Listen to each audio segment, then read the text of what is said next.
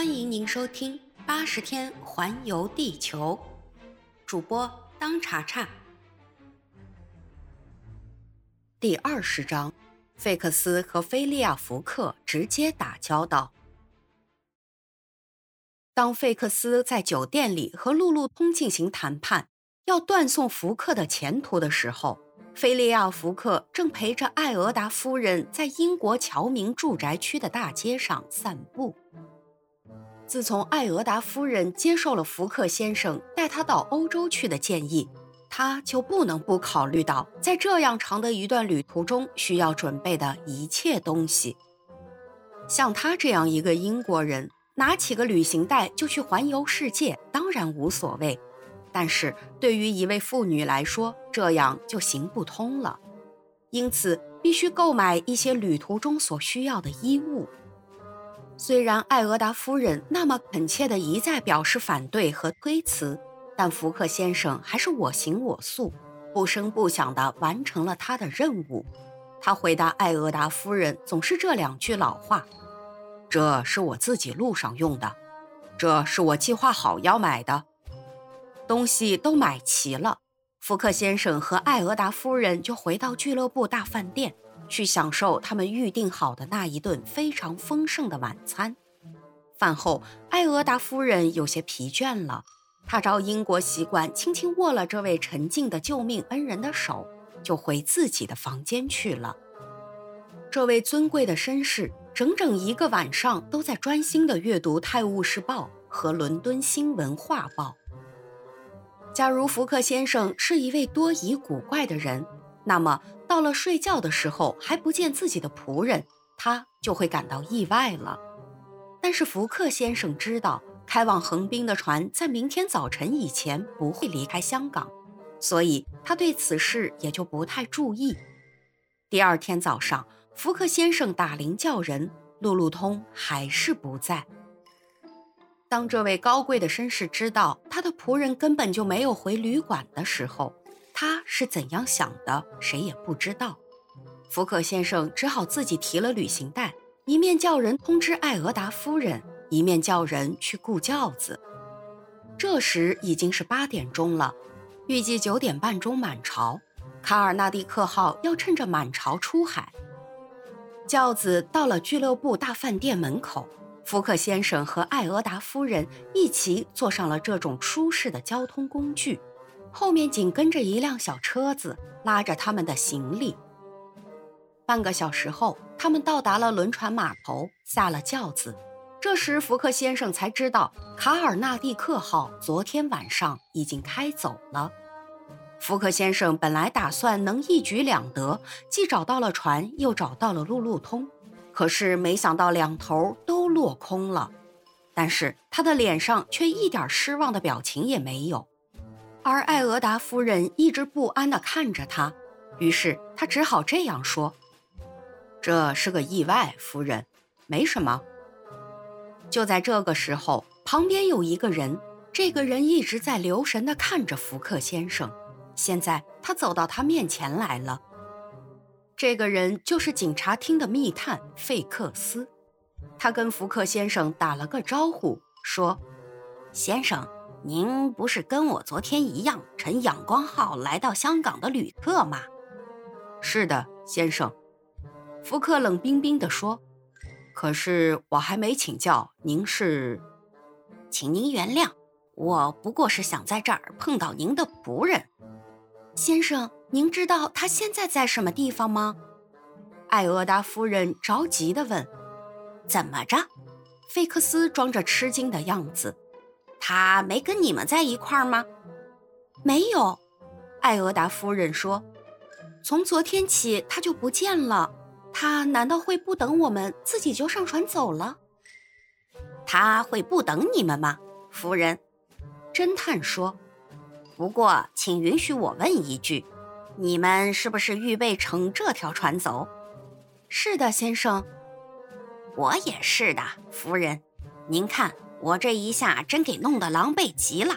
卡尔纳利克号修好了锅炉，谁也不通知，就提早了十二小时开出了香港。现在就只好再等八天，搭下一班船啦。费克斯讲到“八天”这两个字的时候，心里感到十分痛快。八天，福克得在香港待八天，等机票的时间是足足有余了。他这位国家法律的代表人，今天总算交了好运了。可是，当他听到菲利亚·福克镇定地说出下面一句话的时候，我们可以猜想，那对费克斯是多么狠的当头一棒啊！可是，我觉得。除了卡尔纳蒂克号，在香港的港口上还有别的船。说完这句话，福克先生就让艾俄达夫人挽着自己的手臂，一起走向船屋去找其他就要开出的轮船。费克斯不知如何是好，紧紧地跟在后面，看起来就像是福克的手上有一根线牵着他似的。福克先生从伦敦出发以来，一直都在走好运。可是现在好运像是真的走完了，他在港口上到处找，整整找了三个小时。他决定，如果万不得已，就租一条船去横滨。但是他看到的一些船不是正在装货，就是正在卸货，当然不能够马上就开。于是费克斯觉得又有指望了。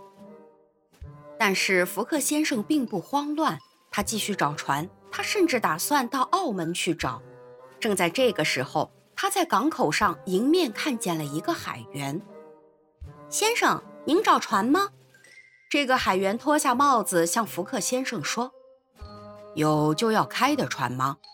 福克先生问。“是啊，先生，有一条四十三号引水船，它是我们船队里最好的一条船。它走得快吗？每小时至少可以跑八九海里。您愿意看看吗？”好，您一定会满意的。您要坐船到海上去玩玩吗？不，我要坐船旅行。旅行？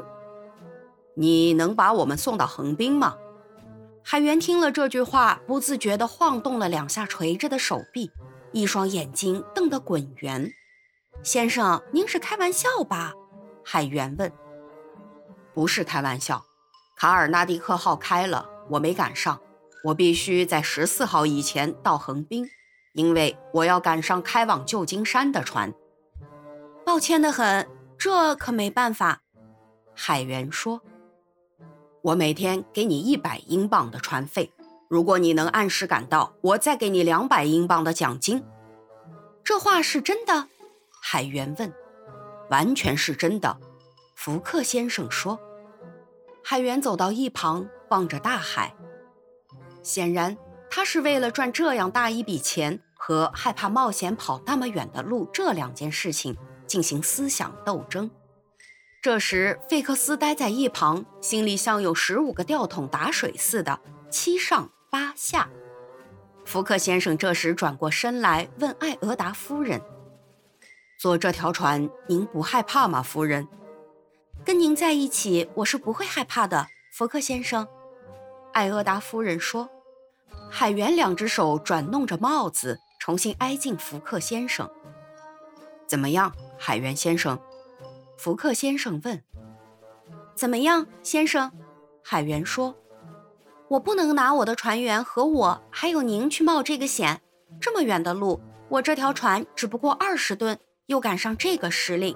再说，您的时间也赶不上。”从香港到横滨，足足一千六百五十海里呢。只有一千六百海里，福克先生说：“反正都是一样。”费克斯这时候大大的松了一口气。不过，海员接着说：“也许还能想个别的办法。”费克斯又紧张了。什么办法？福克说。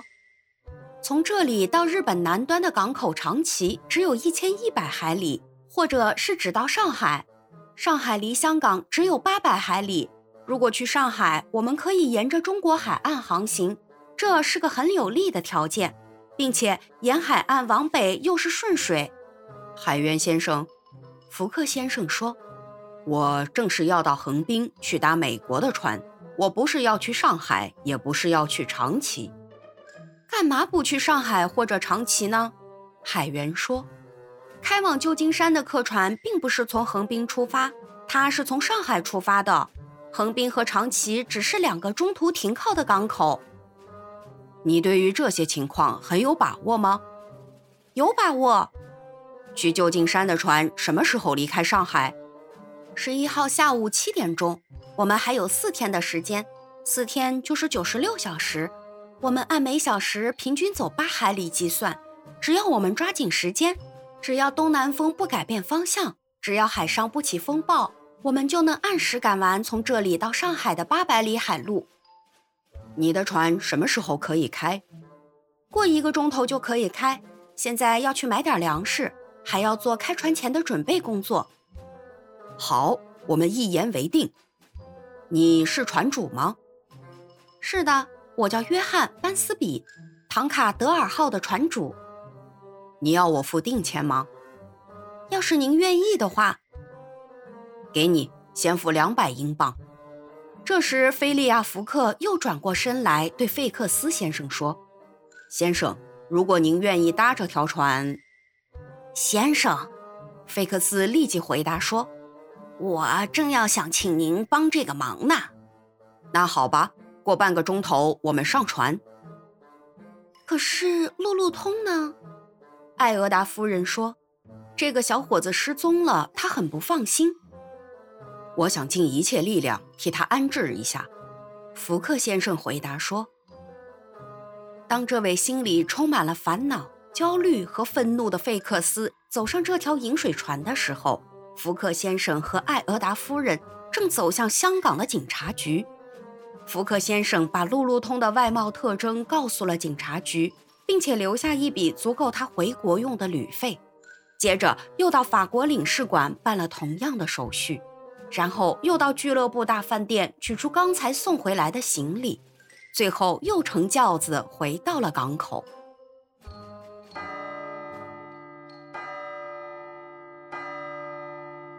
下午三点整，四十三号引水船的人员已经到齐，粮食已经买来了，开船的准备工作已经做好。唐卡德尔号是一条很漂亮的机帆船，全重二十吨。船头很尖，样子很利落，吃水很深，看起来很像一条竞赛用的游艇。船上铜具都闪闪发亮，连铁器也都电镀了，甲板像象牙似的干干净净。这一切说明了船主约翰·班斯比很会保养他的船。船上有两只稍向后倾的大帆，此外还有后墙梯形帆、前中帆。前墙三角帆、外前帆和顶帆。唐卡德尔号在顺风的时候可以利用这一套应有尽有的设备。看样子，这条船一定会走得很好。实际上，它在引水船竞赛会上确实得过好多次奖。唐卡德尔号上除了船主约翰·班斯比以外，还有四个船员。这些勇敢的海员们经常风雨无阻地到大海上去寻找海船，把他们领进港口。他们对于海上各处的情况都很熟悉。约翰·班斯比是一个四五十岁上下的中年人，身体结实，皮色由于日晒而显得棕红，两眼熠熠有神。从他的脸庞可以看出，他是个很有魄力的人。他很稳重，办事很老练。即使最不相信人的人，对他也会完全信赖。菲利亚·福克和艾俄达夫人上了船，费克斯已经早在船上了。他们从后舱口进了一间正方形的房舱，这间房舱四周的墙壁都设有凹进去的床铺，床铺下面放着半圆形的长凳子，房中间有张桌子，这张桌子被一盏摇摇晃晃的挂灯照得亮堂堂的。这间房舱虽小，但是非常干净。